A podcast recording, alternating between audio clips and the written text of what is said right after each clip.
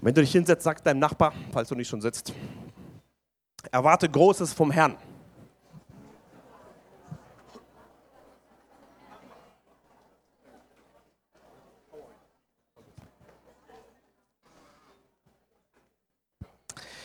Heute ist der letzte Samstagabend Gottesdienst. Wer von euch ist glücklich darüber?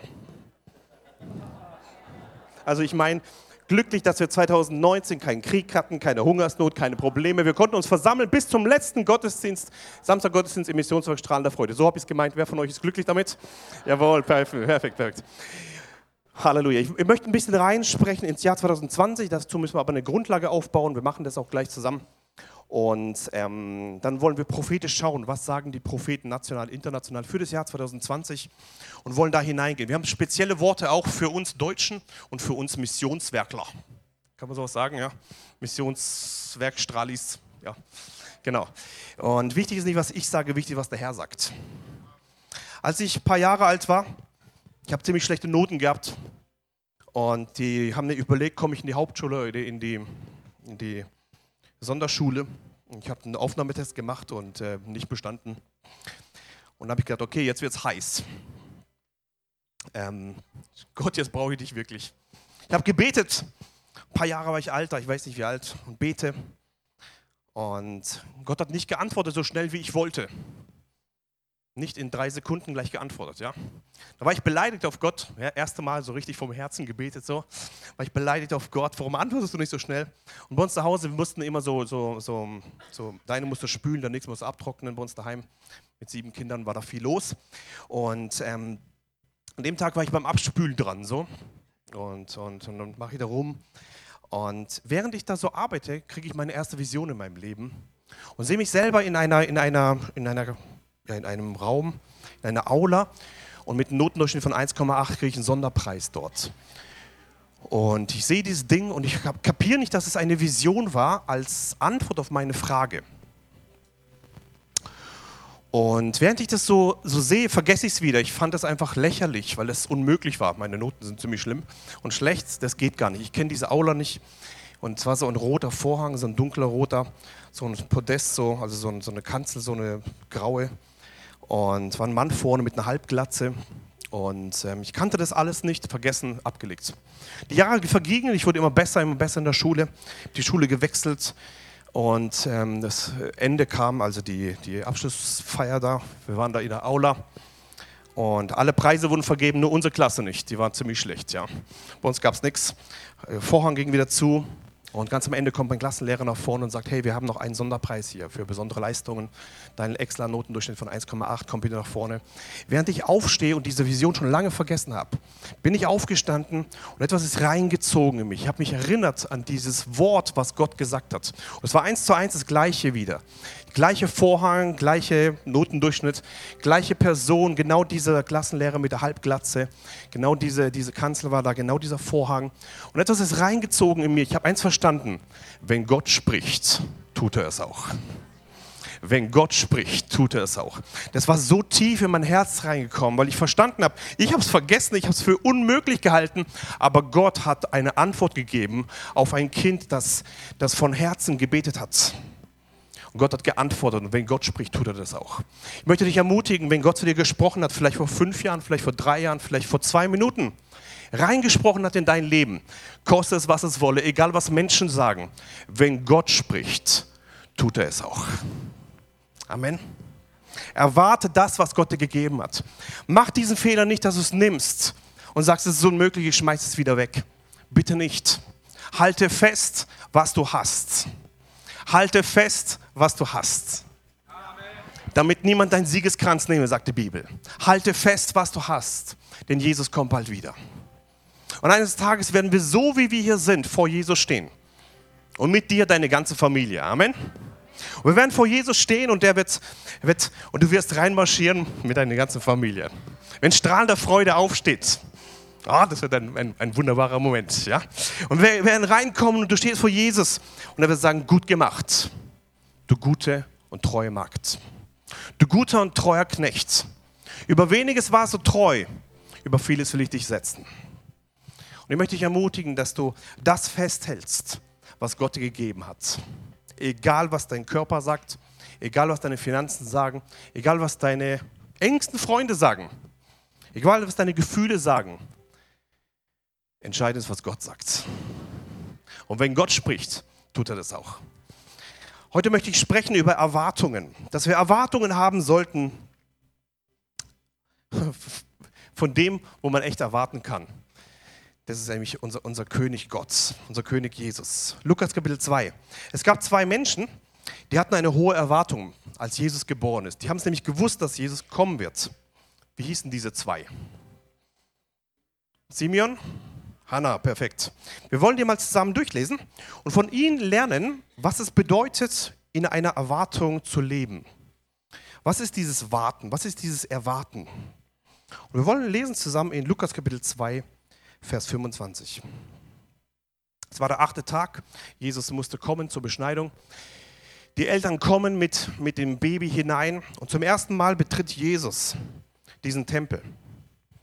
Ein historischer Moment in der geistlichen Welt. Leiblich, physisch, für die, die diese Augen nicht hatten, ist nicht viel passiert. Irgendein Ehepaar kam mal rein mit dem Kind, wie immer. Aber in der, in der, in der, im Kairos-Moment Gottes ist etwas passiert. Der König der Könige kommt hinein. Der Moment. Der Moment kommt. Das Erste, was wir hier lernen können, wenn du die Erwartung hast, erkennst du die Momente. Hast du die Erwartung nicht, geht es einfach vorbei. Du siehst es gar nicht. Es kann sein, dass der Herr hier durchläuft, geistlich. Und die, die Erwartung haben, die sehen das. Die, wo einfach da halt rumsitzen, die nicht. Simeon und Hannah haben ihn erwartet und sie haben Jesus gesehen. Sie haben ihn erkannt, nicht nur gesehen, erkannt. Aber Jesus ist ja an, mit den Eltern an vielen vorbeigelaufen. Sie haben ihn nicht erkannt. So möchte ich ermutigen, dass du voller Erwartung lebst. Simeon und Hannah, wir wollen von ihnen lernen. Was haben die besonders gemacht? Lukas 2, Vers 25. Und siehe, es war in Jerusalem ein Mensch mit Namen Simeon. Und dieser Mensch war gerecht und gottesfürchtig und wartete auf den Trost Israels. Und der Heilige Geist war auf ihm. Irgendwie interessant. War Pfingsten schon oder noch nicht? Pfingsten war noch gar nicht da. Der, der Jesus erwartet, war aber schon voll Heiligen Geist. Kann es sein, dass du Dinge äh, bekommst, die noch gar nicht offenbart sind, was noch kein Ohr gehört, was kein Auge gesehen, ja, für die, die ihn lieben. Simeon war einer, der war voll Heiligen Geist. Und er war gerecht und gottesfürchtig. Also zwei Stempel hat er gehabt, gerecht und gottesfürchtig. Und er hatte ein, eine, ein, eine Erwartungshaltung. Er wartete auf den Trost Israels. Sein einziger Job war warten. Cooler Dienst, oder? Was ist dein Dienst? Ich warte.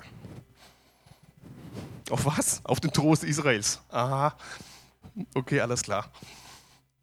Aber er war gerecht und gottesfürchtig und erwartete. Eine Erwartung hat zu tun mit Warten. Er warten. Wir müssen warten. Ganz einfach. Dazu braucht man das glorreiche, beliebte Wort namens Geduld. Das beliebte Wort. Warten auf den Trost Israels. Und der Heilige Geist war auf ihm. Das bedeutet, er hat Dinge bekommen, die erst später offenbart würden hat er vorher schon gehabt. Menschen, die in einer Erwartungshaltung mit Gott verbunden sind. Menschen, die stehen in der Gegenwart Gottes. Sie haben plötzlich Möglichkeiten der übernatürlichen Informationsbezügen, der übernatürlichen Offenbarungen, die erst später offenbart werden. Das ist das Coole dabei. Wenn du mit so, so richtigen Glaubensmännern und Glaubensfrauen redest, so im betagten Alter, ich habe manchmal diese Chance, dann sagen die mir, erzählen die mir Sachen, die erst nach ihrem Tod manchmal erst zustande kommen oder die erst noch zustande kommen. Aber sie haben es vorher schon gewusst. Und solche Leute, die sind selten überrascht von irgendwas, weil die wissen es eh schon. Ich möchte dich ermutigen, lebe an der Informa Informationsquelle des Himmels. Das ist dann, wenn du auf Gott wartest, auf, auf ihn erwartest, auch in deinem Leben. Wir wollen weiterlesen. Was können wir noch lernen hier vom Simeon? Vers 26. Und ihm war von dem Heiligen Geist eine göttliche Zusage zuteil geworden, dass er den Tod nicht sehen sollte, ehe er den Christus des Herrn gesehen habe. Wow. Das war einer, der hatte eine göttliche Zusage gehabt. Das war jetzt eine intime Sache zwischen ihm und Gott. Das ist keine öffentliche Sache, sondern eine Sache zwischen ihm und Gott. Wenn du in der Gemeinschaft mit Gott lebst, gibt es manchmal Sachen, die nur zwischen dir und Gott sind. Und Gott sagt dir etwas, und wenn du das irgendjemand erzählst, werden sie denken, alles klar. Aber für dich ist das die Antwort. Das Wort. Und hier war Simeon und hat die Antwort bekommen, hey, du wirst nicht sterben, du wirst noch den Christus, den Herrn sehen. Wow. Ich möchte dich ermutigen, auch wenn Leute die nicht verstehen und auch nicht kapieren, was du da ihm erklären willst, aber wenn du vom Herrn etwas bekommen hast, wird es dein Leben in Frieden hm, eintauchen. Ja. Das wünsche ich dir von Herzen. So einer war Simeon.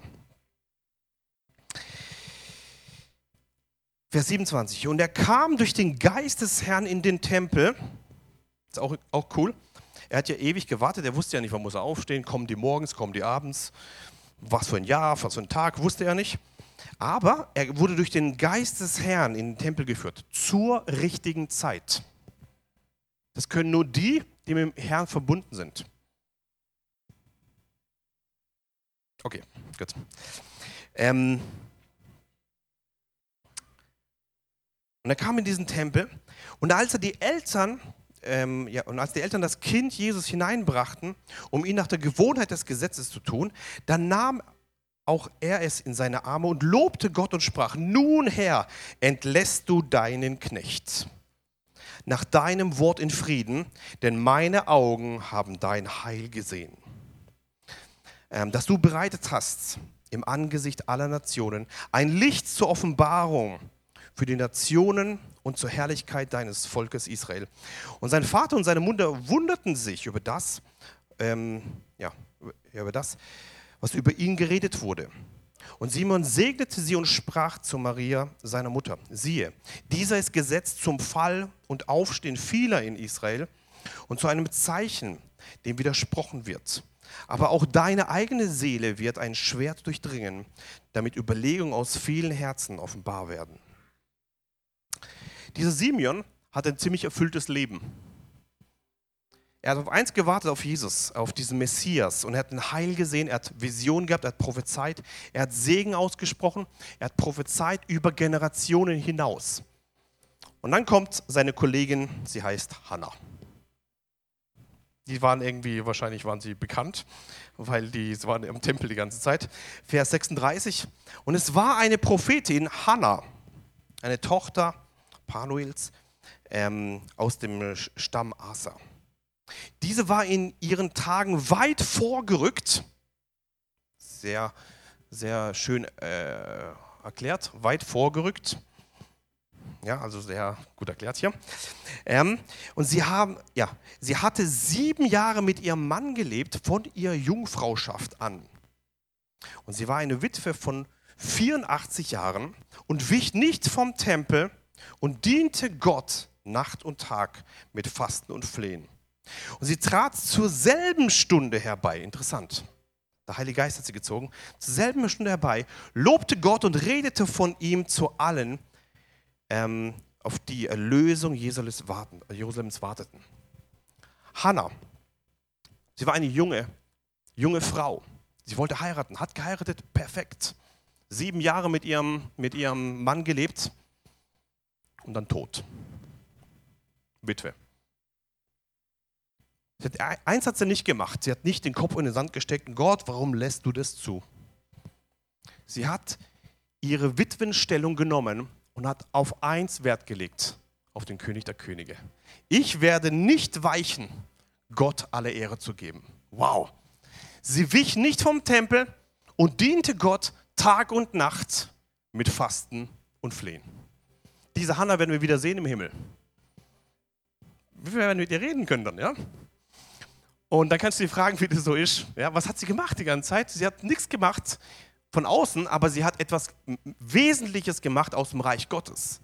Sie hat gedient mit Fasten und Flehen. Und sie hat nicht rumgeheult und gesagt, oh Mann, wie schlimm ist mein Leben, sondern sie hat ihre Stellung, obwohl sie nicht toll war, genommen für einen Zweck, Gott zu dienen. Bitte mach in deinem Leben nicht den Fehler, dass du die Schuld auf deinen Partner legst, die Schuld auf deine Kinder legst, die Schuld auf deinen Arbeitsplatz legst, die Schuld auf Pforzheim legst, die Schuld auf deine Gemeinde oder deinen Pastor legst, die Schuld auf deine Umstände, deine finanziellen Nöte, die Schuld auf alle möglichen Leute legst, sondern nimm deine Zeit, die du noch hast, egal wie alt du bist, egal in welcher Situation du steckst und sagst, ab heute bis zum letzten Tag meines Lebens werde ich nicht weichen vom Tempel Gottes. Ich werde ihm dienen mit Fasten und Flehen. Diese Entscheidung hat Hannah getroffen und sie ist reingeschrieben in Lukas 2. Weltbekannt geworden, eine Frau, die sich entschieden hat, obwohl schwierige Umstände da waren, aber sie entschieden, Gott alle Ehre zu geben. Und sie hat eins gemacht, sie hat auf den Herrn gewartet. Sie hat ihn erwartet. Und diese Erwartungshaltung hat sie zu einer Frau gemacht, die Jesus sehen konnte. Amen. Amen. Jetzt kommt ein Amen. Halleluja. Da gibt es eine Folie. Erwarten. Was heißt erwarten? Erwarten. Geduld, habe ich vorhin schon gesagt. Ne? Man kann es auseinandernehmen, es geht leider nur in Deutsch. Den, sorry, kann es leider nicht sowas predigen hier in, in, in Namibia. Erwarten. Das zweite ist warten. Auf wen warten wir? Das ist das erste. Er. Auf den Er der Ers den König der Könige. Amen. Auf den einen ist es er. Es ist Jesus. Komm mit deiner Erwartungshaltung zu Gott. Sagt Jesus, ich erwarte nicht irgendeine Lösung von irgendeinem Geistlichen, meinem Chef, meiner Familie oder wem auch immer. Ich warte auf dich. Und Gott freut sich, wenn wir unsere Erwartungshaltung immer in ihn, in ihn legen. Amen. Ein Beispiel war Pfingsten. Jesus geht weg und Jesus ist der, die zentrale Figur eigentlich im neuen Bund. Er kommt, alle Leute äh, ähm, folgen ihm nach. Und was passiert in Apostelgeschichte Kapitel 1, Vers 4? Er kommt nochmal zurück nach der Auferstehung und äh, hat 40 Tage gelehrt über die Dinge des Reiches Gottes. Und da steht drin, Vers 4. Und als er mit ihnen versammelt war, befahl er ihnen, sich nicht von Jerusalem zu entfernen, sondern auf die Verheißung des Vaters zu, das war jetzt voll Glauben, sondern auf die Verheißung des Vaters zu, genau, die ihr, sagte er, von mir gehört habt. Er wusste, er könnte ja auch sofort den Heiligen Geist schicken. Ende. Ganz einfach. Aber nein, er hat eine besondere Zeit gegeben, sagt, wartet. Er wusste, dass diese Warteposition entscheidend war für den Empfang des Heiligen Geistes. Sie war noch nicht zubereitet. Es braucht Zeit. Bestimmte Dinge in deinem Leben, auch wenn sie vorhergesagt sind, sie brauchen Zeit, bis es hineinkommt, bis es in Existenz kommt. Und hier hat Jesus gesagt zu seinen Jüngern, die er selber ausgebildet hat, perfekt. Nein, die sind noch nicht fertig, sie müssen erst noch warten. Halleluja. Ja? Geduld, preis den Herrn. Gut. Und er hat dem gewartet. Und was macht er dann? Und dann sagt er, ihr werdet Kraft empfangen, wenn der Heilige Geist auf euch gekommen seid, äh, ist und ihr werdet meine Zeugen sein. Äh, Vers 8. Und dann kommt der Heilige Geist, ein Rauschen kommt hinein, der Heilige Geist kommt, sie, sie äh, reden alle neuen Zungen und Pfingsten kommt zustande. Der Heilige Geist kommt auf diese Erde, die Gemeinde wird geboren, der neue Bund äh, ist, ist, voll aktiv. Äh, wir leben im, im, in, in ja, diesen neuen Bund jetzt. Und Gemeinde über Gemeinde, Gemeinde entstehen. Sogar bis nach Pforzheim wurden Gemeinden gegründet. Und in dieser Kraft des Heiligen Geistes sitzen wir heute hier zusammen. Wir sind ein Produkt vom Kommen des Heiligen Geistes. Amen. Der Schlüssel war, dass Jesus gesagt hat, wartet bitte. Ist einer der Schlüssel. Und sie haben es gemacht. Und diese Erwartungshaltung ist entscheidend. 120 waren ja da zusammen und haben gewartet am Tag des Pfingsten. In Jerusalem waren aber noch mehr Leute, nicht nur die 120. Der Heilige Geist kam auf die, die ihn erwartet haben. Die anderen Die haben es gar nicht mitbekommen. Das kann also sein, wenn die Lösung des Himmels kommt, bekommen es die, die ihn erwarten. Die anderen kann sein, die kriegen es gar nicht mit. Apostelgeschichte 19. Paulus läuft nach Ephesus und er sieht diese Johannesjünger 20 Jahre nach Pfingsten. Also nach 20 Jahren könnte man schon langsam darüber geredet haben, dass der Heilige Geist gekommen sein könnte. Und er sieht diese Jünger und sagt, hey, habt ihr den Heiligen Geist bekommen, nachdem ihr gläubig geworden seid? Die sagen, nö, ich habe noch nicht mal davon gehört, dass er überhaupt gekommen ist. Hallo? 20 Jahre nach Pfingsten. Gab es also Jünger, die nicht mal davon mitbekommen haben, dass es überhaupt einen Heiligen Geist gibt, dass er schon gekommen ist. Und dann sagt er, okay, alles klar, legt ihr die Hände auf. Sie wurden getauft im Heiligen Geist und haben in neuen Sprachen geredet.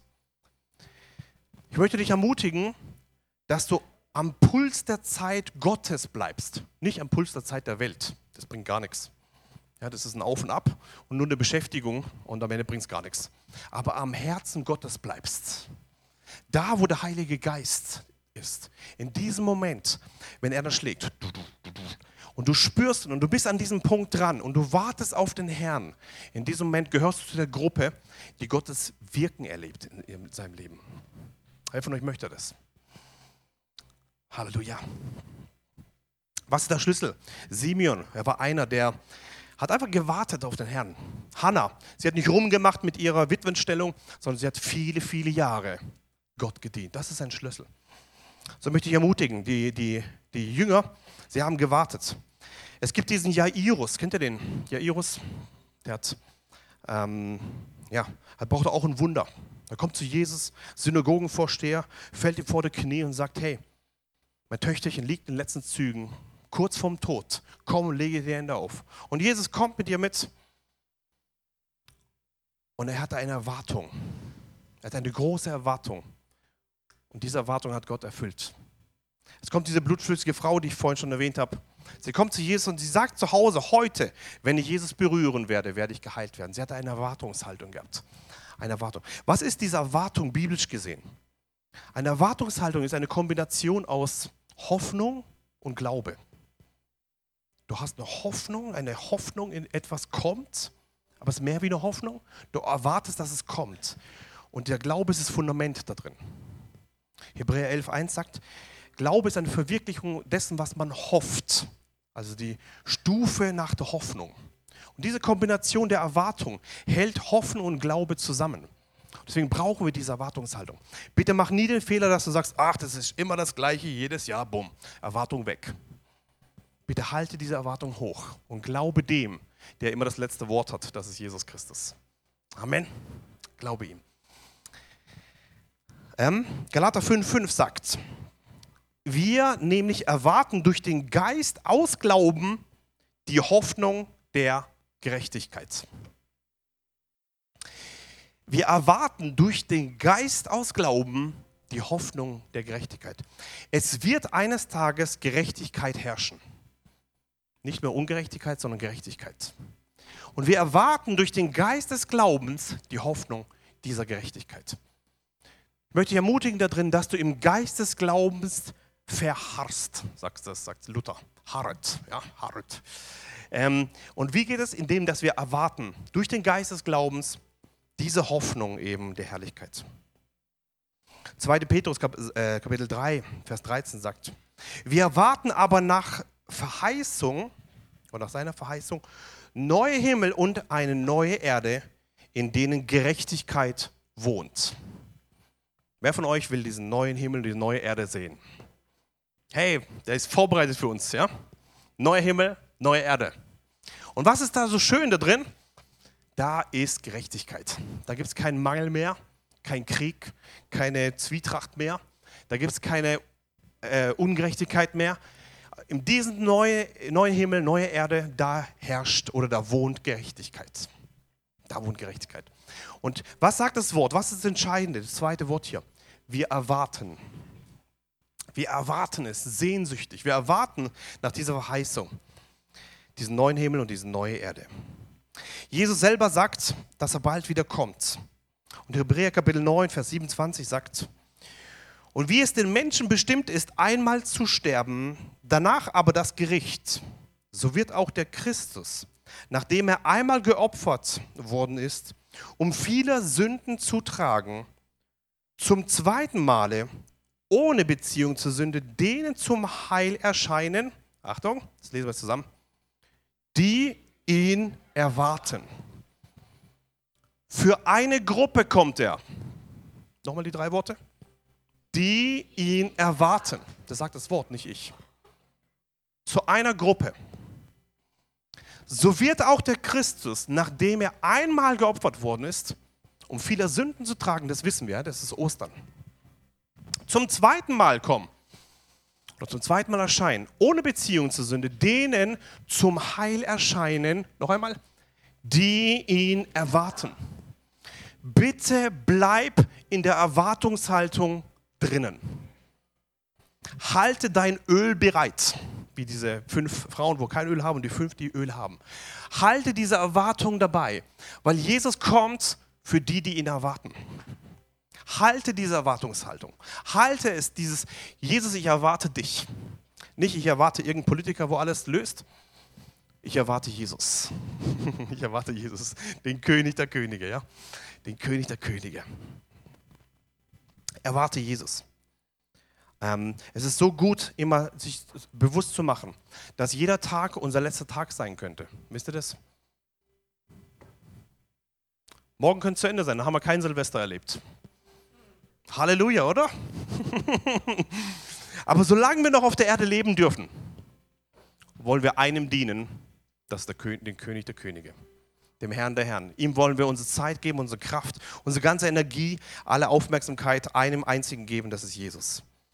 Zum zweiten Mal, wenn er kommt, wird er erscheinen, die ihn erwarten, sagt das Wort. Johannes 14, Vers 3 sagt, und wenn ich hingehe, um euch eine Stätte bereite, und euch eine Stätte bereite, so komme ich wieder und ich werde euch zu mir nehmen, damit auch ihr seid, wo ich bin. Jesus kommt wieder. Er kommt gerade wieder, ja. Er kommt wieder und er nimmt eine Gruppe mit, die erwarten.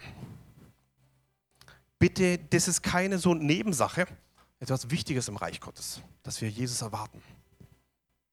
Mein Vater hat mal Jesus ein Versprechen gegeben, dass du jedes Jahr predigst über das Wiederkommen Jesu. Warum? Wegen diesem Punkt, dass in der Gemeinde eine Erwartungshaltung entsteht. Jesus gegenüber. Danke, dass du es machst. So viele Jahre. Falls nicht aufgefallen ist, er predigt jedes Jahr über Wiederkunft Jesu. Hat er Jesus versprochen. Und er macht es, warum?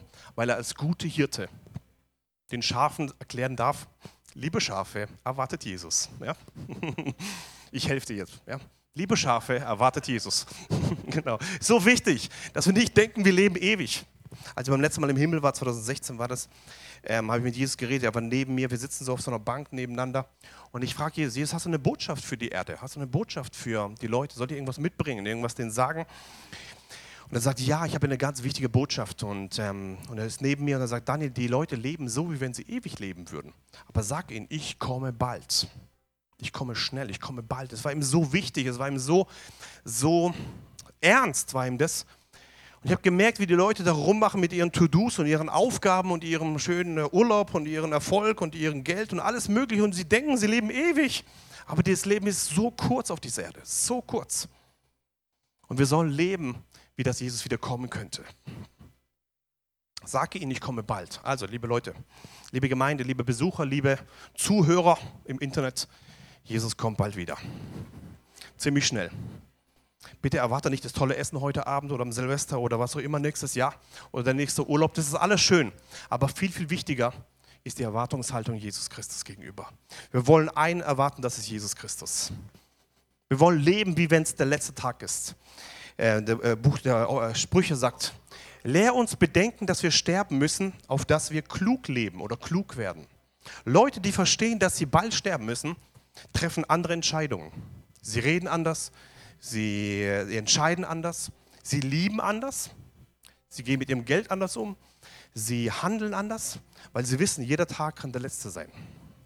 So bitte lebe in dieser Erwartungshaltung dass Jesus wieder kommt. Offenbarung Kapitel 3, Vers 11, und dann wollen wir ins Prophetische hineingehen.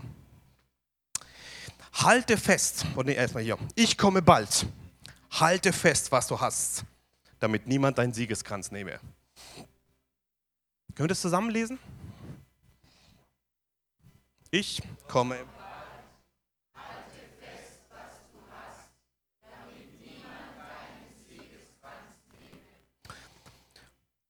Ein endzeitlicher Brief hier. Und er ist wichtig, denn Jesus hier bringt etwas hinein. Ich komme bald. Ich komme bald. Und dann sagt er hier, nicht nur warte rum und irgendwann komme ich halt und Ende. Nein, wir haben eine Aufgabe. Halte fest, was du hast.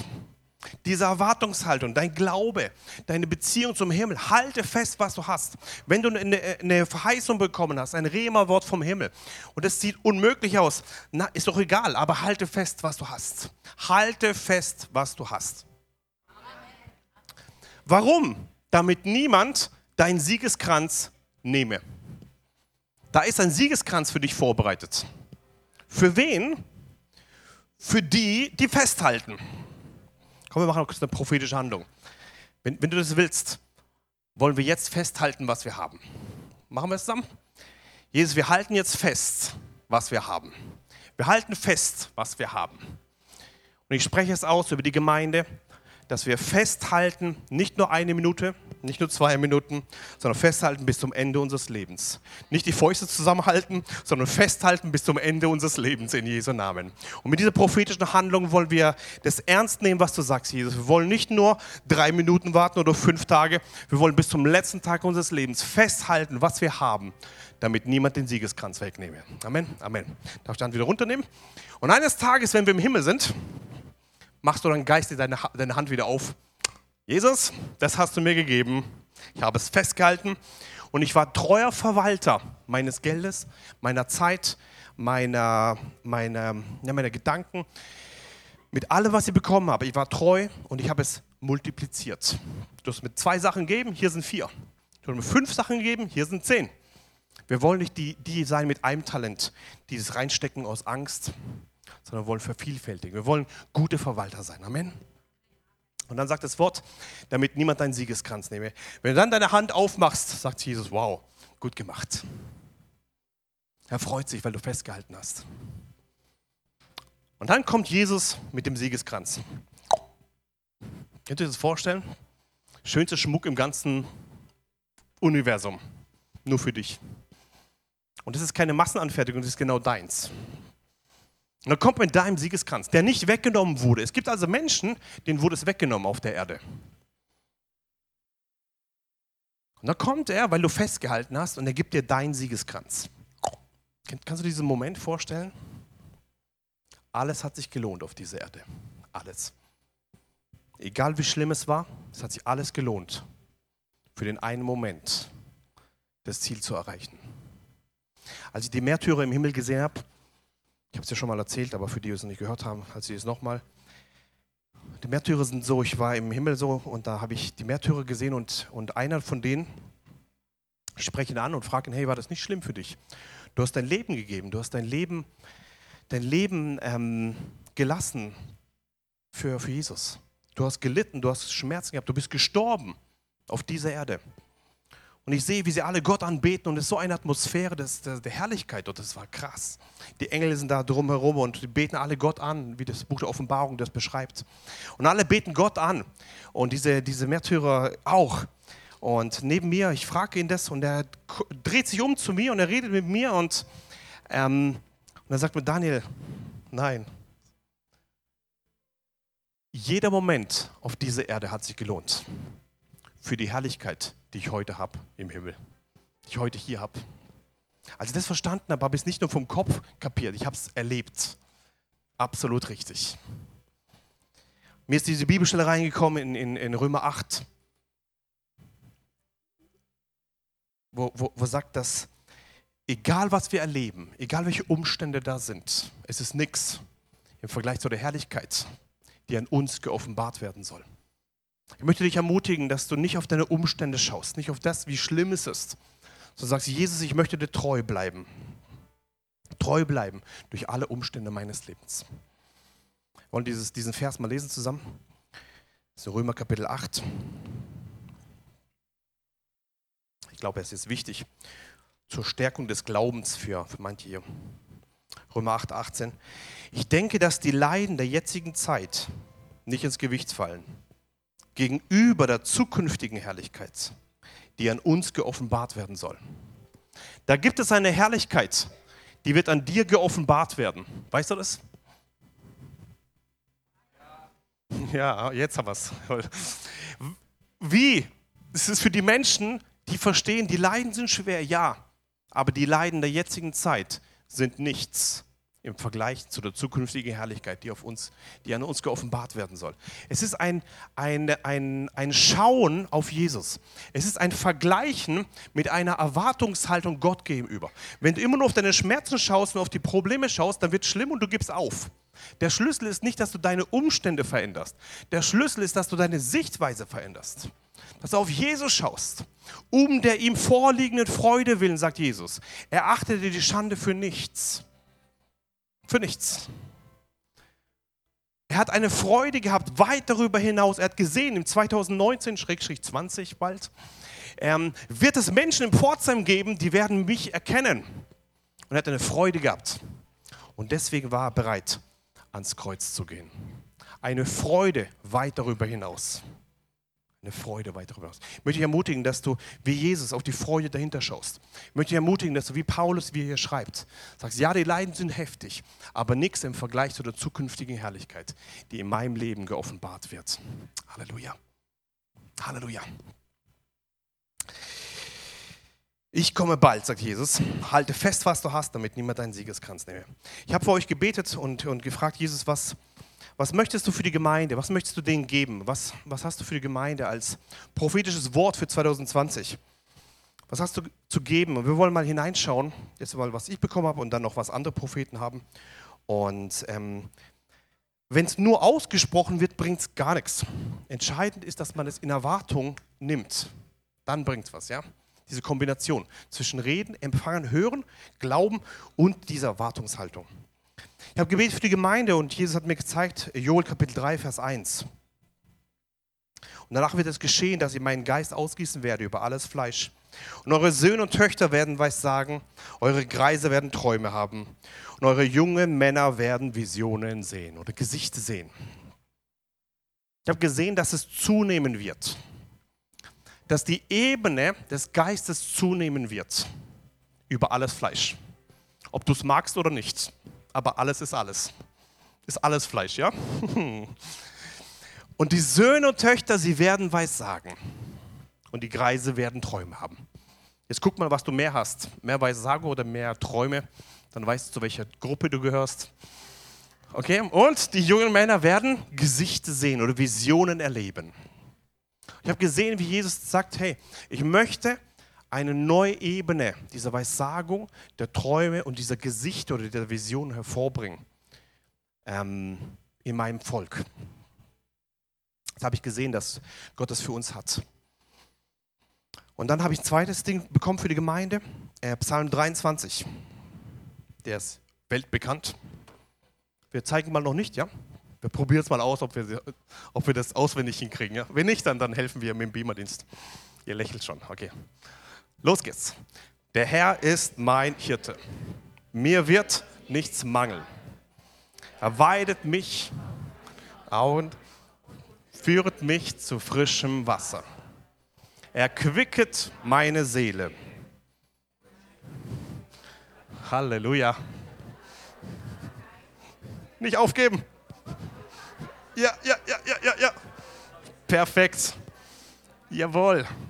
Hier läuft es weiter. Amen, Amen, Amen. Nochmal Vers 1. Okay? Wir lesen mal alles zusammen, okay? Der Herr ist mein Hirte. Mir wird nichts mangeln. Er weidet mich auf einer grünen Auen und führet mich zu frischem Wasser. Er quicket meine Seele. Er führet mich auf rechter Straße um seines Namens willen. Und wenn ich wanderte im finsteren Tal, fürchte ich kein Unglück, denn du bist bei mir. Dein Stecken und Stab tröst mich. Du bereitest vor mir einen Tisch im Angesicht meiner Feinde. Du salbest mein Haupt mit Öl und schenkest mir voll ein. Gutes und Barmherzigkeit werden mir folgen mein Leben lang und ich werde bleiben im Hause des Herrn immer da. Lob an euch, ihr habt es gut gemacht. Ja? Fast auswendig. Nochmal Vers 1. Die Hälfte haben wir auswendig hingekriegt. Ja, wir, haben noch, wir haben noch ein bisschen Zeit, falls Jesus nicht in ein paar Minuten kommt. Dann, dann wissen wir es eh auswendig im Himmel. Ja? Ähm, der Herr ist mein Hirte. Wer ist dein Hirte? Der Herr, nicht dein Pastor, nicht dein Arzt, nicht dein Arbeitgeber. Es gibt einen Hirten, das ist der Herr. Das ist unser Hirte. Amen. Mir wird nichts mangeln. Vielleicht sagt dein, dein Konto Minus. Und du guckst im Körper, unheilbar. Das Wort des Herrn für dich mir wird nichts mangeln. Spreche es hinein, ins nächste Jahr hinein. Egal wo Mangel ist in deinem Leben. Und wenn du reinguckst in dein Leben und sagst, oh nein, das kann hinten und vorne nicht klappen, du sagst in Jesu Namen, mir wird nichts mangeln. Da ist eine Kraft. Das ist das Wort des Herrn für euch. Er weidet mich auf eine grüne Aue und führt mich zu frischem Wasser. Vielleicht ist in deinem Leben nur Trübsal ohne Ende. Kommst nach Hause, Druck ohne Ende, kommst in Geschäft, Druck ohne Ende, kommst in Gemeinde, Druck ohne Ende und du siehst weder eine grüne Au noch siehst du frisches Wasser. Du siehst nur Probleme, Probleme, Probleme und Kampf und Kampf und Kampf. Die Wahrheit ist aber eine andere. Er führt mich auf eine grüne Aue und führt mich zu frischem Wasser. Er weidet mich auf eine grüne Aue. So, schau nicht auf die Umstände, sondern schau auf die Wahrheit des Wortes. Er weidet mich auf einer grünen Aue und führt mich zu frischem Wasser. Amen. Er quicket meine Seele. Vielleicht hast du äh, äh, Zeiten in deinem Leben, wo Angstzustände kommen, Panikattacken, Depressionen, Zweifel, Sorgen. Und deine Seele ist betrübt da drin. Du kannst etwas machen. Du kannst zu deiner Seele sprechen. Seele, lobe den Herrn alles, was in mir ist, seinen heiligen Namen. Deine, du bist kein Produkt deiner Seele oder ein Abhängiger deiner Seele oder ein Sklave deiner Seele, sondern deine Seele ist ein Teil von dir und nicht deine Seele herrscht, sondern der Geist herrscht. Amen. Du kannst hineinsprechen. Und da gibt es einen, der deine Seele wieder erquickt, lebendig macht, stark macht, heil macht. Und das ist der König, das ist der Hirte, der gute Hirte. Er erquickt meine Seele. Amen. Er führt mich auf eine rechten Straße um seines Namens willen. Dann Vers 4. Und ob ich schon wanderte im finsteren Tal. Wer von euch war schon mal in einem finsteren Tal in seinem Leben? Halleluja. Starke Gemeinden haben viele finstere Täler. Aber sie kommen wieder raus. Halleluja. Preis den Herrn. Wenn es keiner die Hand gehoben hätte, wäre es schlimm. Ist gut. Finsteren Tal. Wenn ich schon wanderte im finsteren Tal, fürchte ich kein Unglück. Denn wer ist bei, bei mir? Du bist bei mir. Dein Stecken und Stab, sie trösten mich. Jesus wird dich rausführen aus dem finsteren Tal. Jesus wird dich rausführen aus dem finsteren Tal. Denn ob ich schon wanderte im finsteren Tal, fürchte ich kein Unglück, denn du bist bei mir. Dein Stecken und Stab, sie trösten mich. Jetzt geht's weiter. Du bereitest vor mir einen Tisch im Angesicht meiner Feinde. Wer von euch hat schon mal Feinde erlebt in seinem Leben? Gut, Halleluja, biblische Gemeinde, preis den Herrn. Die Wahrheit ist, die gibt's, ja, das ist so, die gibt's. Aber die Wahrheit ist, Jesus bereitet einen Tisch im Angesicht deiner Feinde. Und an diesem Tisch kann dein Feind nicht an dich ran. An diesem Tisch gibt es nur Gegenwart Gottes. So komm an den Tisch seiner Gnade. Setz dich an diesen Tisch wo vorbereitet ist im Angesicht deiner Feinde. Du salbest mein Haupt mit Öl und schenkst mir voll ein. Vielleicht guckst du auf dein, auf dein Leben und denkst, hey, das ist nur halb, halb voll. Die anderen sagen, nee, halb leer, fast ganz leer. Alles geht bergab. Wisst ihr, es gibt drei Gruppen. Es gibt die Pessimisten, halb voll. Nee, halb leer, ne? sagen die. Ja, genau. Dann gibt es die Optimisten, halb voll. Und dann gibt es die Psalmisten. Du schenkst mir voll ein. voll ein. Ich möchte dich ermutigen, dass du nicht rummachst mit Optimist und Pessimist, sondern dass du eins weißt, du salbst mein Haupt mit Öl und schenkst mir voll ein. Und wenn die Umstände immer noch nicht voll sind, glaubst du nicht halb voll oder halb leer, sondern du kommst auf die Ebene der Psalmisten, das heißt Glaubensmenschen und weißt, mein Becher, er quillt über. Er quillt über. Amen. Schenkst mir voll ein. Weiter. Vers 6. Gutes und Barmherzigkeit werden mir folgen mein Leben lang. Und ich werde bleiben im Hause des Herrn immer da. Können wir diesen Satz mal zusammen sagen? Gutes und Barmherzigkeit werden mir folgen mein Leben lang. Und ich werde bleiben im Hause des Herrn immer da. Das ist ein Wort des Herrn für dich für nächstes Jahr. Gutes und Barmherzigkeit werden dir folgen. Wie lange? Nicht nur zwei Tage, nicht nur fünf Tage, nicht nur drei Wochen, ein Leben lang. Für die, wo in Erwartungshaltung sind. Für die, die das halten, für die, die diesen Glauben halten. Gutes und Barmherzigkeit werden mir folgen. Mein Leben lang. Musst du was machen, dass Menschen dir folgen? Oder dass das dir folgt? Nein, das ist eine Verheißung hier. Du läufst einfach, egal wo du hinläufst, hinter dir kommt Gutes und Barmherzigkeit. Cool, oder? Du läufst einfach so, egal wohin, hinter dir kommt immer Gutes und Barmherzigkeit. Die laufen immer hinterher, die ganze Zeit. Das ist Segen, egal wo du hingehst. Gutes und Barmherzigkeit steht nicht drin, muss ich aufsammeln oder muss ich suchen oder muss ich mich bemühen oder muss ich Werksgerechtigkeit tun, damit die irgendwie kommen. Nein, Gutes und Barmherzigkeit werden mir folgen. Nicht nur einen Tag, sondern wie lange? Mein Leben lang. Und ich werde bleiben im Hause des Herrn. Wie lange? Immer da. Du wirst nicht abfallen. Du wirst bleiben im Hause des Herrn, immer da. Immer, immer, immer, immer. Egal welche Höhen und Tiefen kommen, egal welche Angriffe kommen, du wirst bleiben im Hause des Herrn, immer da. Amen. Das ist das Wort des Herrn für dich. Und wir wollen mal hineinschauen jetzt, ähm, noch ein paar Prophetien, was Gott national, international und hier im Missionszweck eben für uns hat. Bei unserer letzten Gebetsstunde, es war am 18. Dezember 2019 hier, also nicht letzten Mittwoch, da war der erste Weihnachtsfeiertag, sondern eins davor. Das war der 18.12. Da haben wir extra eine halbe Stunde uns genommen als Beter und wir haben hier zusammen prophezeit für unsere Gemeinde für 2020. Wollt ihr es hören? Gut. Der erste, der prophezeit hat, war mein Vater. Weißt du es noch? Gut. Sage, wer, wer ist bei fünf, fünf Leute haben prophezeit und ich möchte es jetzt öffentlich machen, nicht nur zur Information, sondern dass es auch ergriffen wird im Glauben für uns als Gemeinde. Er hat eine Tür gesehen, die aufgeht. Willst du mal sagen? Nein? Ein neues Haus. Wer von euch erwartet ein neues Haus im Missionswerk? Ja, wir brauchen es. Zwingend, ja? Wir brauchen es. Eine Tür im, im Prophetischen kann aber auch neue Möglichkeiten sein. Ja? Erwarte dieses Jahr, wo jetzt kommt, dass Türen in deinem Leben aufgeht, wo du reinmarschierst. Neue Möglichkeiten in deinem Leben. Nicht vom Teufel vorbereitet, sondern vom Herrn. Da, wo Türen verschlossen waren, werden neue Türen aufgehen. In Jesu Namen. So, okay, weitergegeben? Ja, gut. Er hat gesehen, dass Beerdigung geben wird.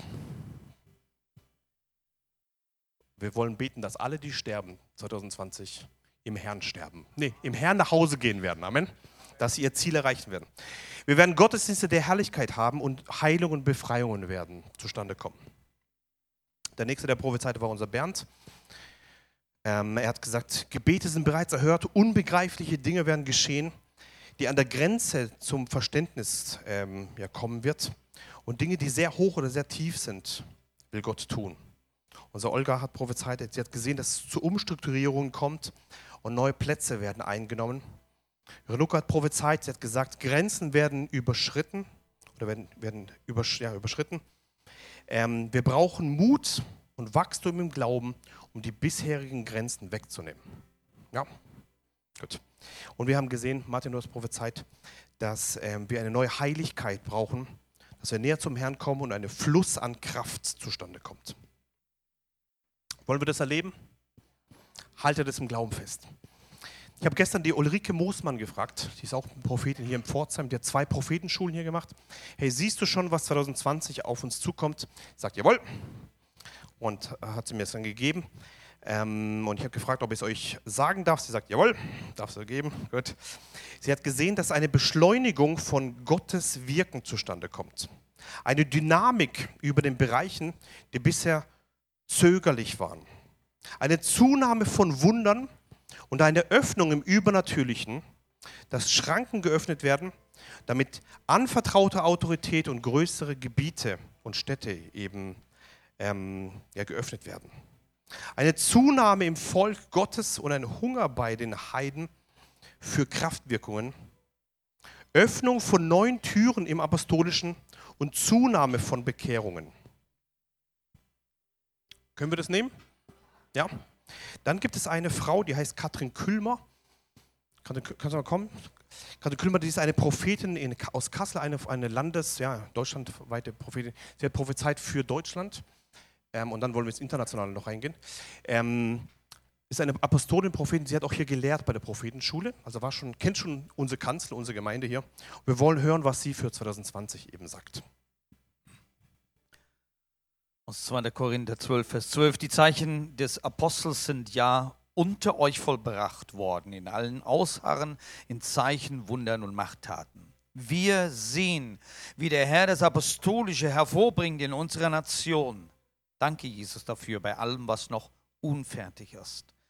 Ich empfinde, jetzt ist die Zeit, dass wir beginnen, Zeichen, Wunder und Kraftwirkungen damit in Verbindung zu bringen. Dies wird zunächst im Inneren ein Sehen werden, eine Erwartung und hervorgebracht durch Gottes Wort Glauben wirken und somit Handeln hervorbringen. Dann will der Herr die jetzige Zeit auch nutzen, um Herzen und Motivation zu bereiten, zu reinigen, zu schleifen, damit diese starken übernatürlichen Zeichen getragen werden können und Gefäße nicht daran zerbrechen. Neben Aposteln werden auch Evangelisten vermehrt im Übernatürlichen gebraucht werden und der gesamte Leib Jesu wird davon profitieren und leichter darin agieren und gesandt werden können. Der obige Vers spricht davon, dass diese übernatürlichen Zeichen eines Apostels in allem Ausharren geschehen werden in einer Haltung des geduldigen Wartens, der Standhaftigkeit des Ertragens von Gegenwind.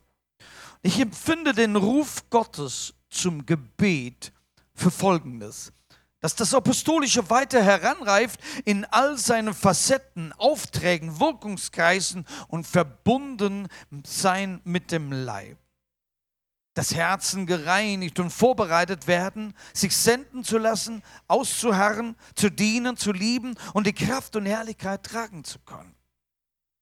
Dass Widerstände im Geist, also Haltungen, Dämonisches und Höhen gegen die Erkenntnisse Gottes, erkannt und beseitigt werden.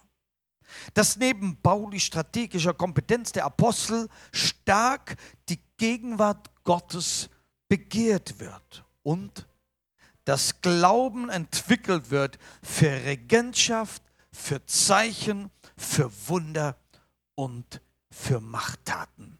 In Erwartung Katrin Külmer. Und das letzte, was wir noch hören wollen, ist ein Jeremiah Johnson. Das ist ein starker Prophet aus Amerika. Und er hat nichts mit Deutschland zu tun, aber hat prophezeit für Deutschland. Und ich habe den Propheten hier in Missionswerk gebeten, dass er uns das vorliest. Letzte Nacht, als ich schlief, wurde ich von einer gewaltigen prophetischen Erfahrung ergriffen. Es wird eine unglaubliche Erweckung in der französischen und deutschen Bevölkerung geben. Ich selbst kenne keine Deutschen oder Franzosen persönlich, aber Folgendes habe ich gesehen und aufgeschrieben, als ich an diesem Weihnachtsmorgen von meinem Traum aufgewacht bin. Die französische und deutsche Braut ist nicht gestorben. Was für, eine Wunder, was für einen wunderbaren und kostbaren Schatz hat Gott in seine französische und deutsche Braut gelegt. Obwohl viele glauben, dass eine französische und deutsche Erweckung gestorben ist, hat die Braut nur geschlafen und der Tag ihres Erwachens rückt näher. Ich sah besonders französische und deutsche Reformatoren und Pioniere, Diejenigen mit einer authentischen, apostolischen und prophetischen Salbung, die in Kanada, Frankreich, Deutschland und zwei speziellen Regionen in den USA erscheinen und aufstehen. Ich sah Hauskirchen und Hauskreise, prophetische Versammlungen und apostolische Zentren im Jahr 2020 und den folgenden Jahren aufblühen. Unübersehbar für mich war die Verbindung zwischen Deutschland, Frankreich und den USA. Versammlungen von Gleichgesinnten, Heiligen und Leitern, die für wahre Erweckung, die Wiederherstellung des biblischen prophetischen Dienstes und das Hervortreten wahrer apostolischer Väter gebetet und gefastet haben. Richte deinen Blick auf Deutschland, Frankreich, Kanada und die zwei spezifischen Regionen in den USA, wo französische und deutsche Gläubige sich versammeln. Die Augen Gottes sind auf euch gerichtet in dieser Stunde, in der Geschichte neu geschrieben wird. Sei nicht entmutigt und gib nicht auf. Hilfe ist auf dem Weg. Jeremiah Johnson. Danke. Wir wollen gleich ins Gebet gehen. Ähm, aber interessant ist, dass Gott hier einem Amerikaner etwas zeigt für Deutschland. Und das berührt mich sehr. Gott hat Deutschland nicht vergessen. Nicht vergessen. Wir werden dieses Jahr werden wir 20 Leute haben, die aus Frankreich kommen. Das sind Propheten, Apostel aus Frankreich. Die wollen die Verbindung zwischen Frankreich und Deutschland aufbauen. Das war also schon gemacht, bevor diese Prophezeiung. Die kommen zu uns in die Gemeinde. Im Mai sind die da. Ähm, und wir sehen, dass da etwas Gott produziert und macht das. Also er macht etwas Neues auf. Und es freut uns. Wir, wir sehen nur stückweise, ja. So ist das Prophetische. Gott sieht das Ganze. Ich möchte dich ermutigen, dass du in diesem Fluss Gottes dabei bist. Wir wollen zusammen aufstehen und wollen zusammen beten.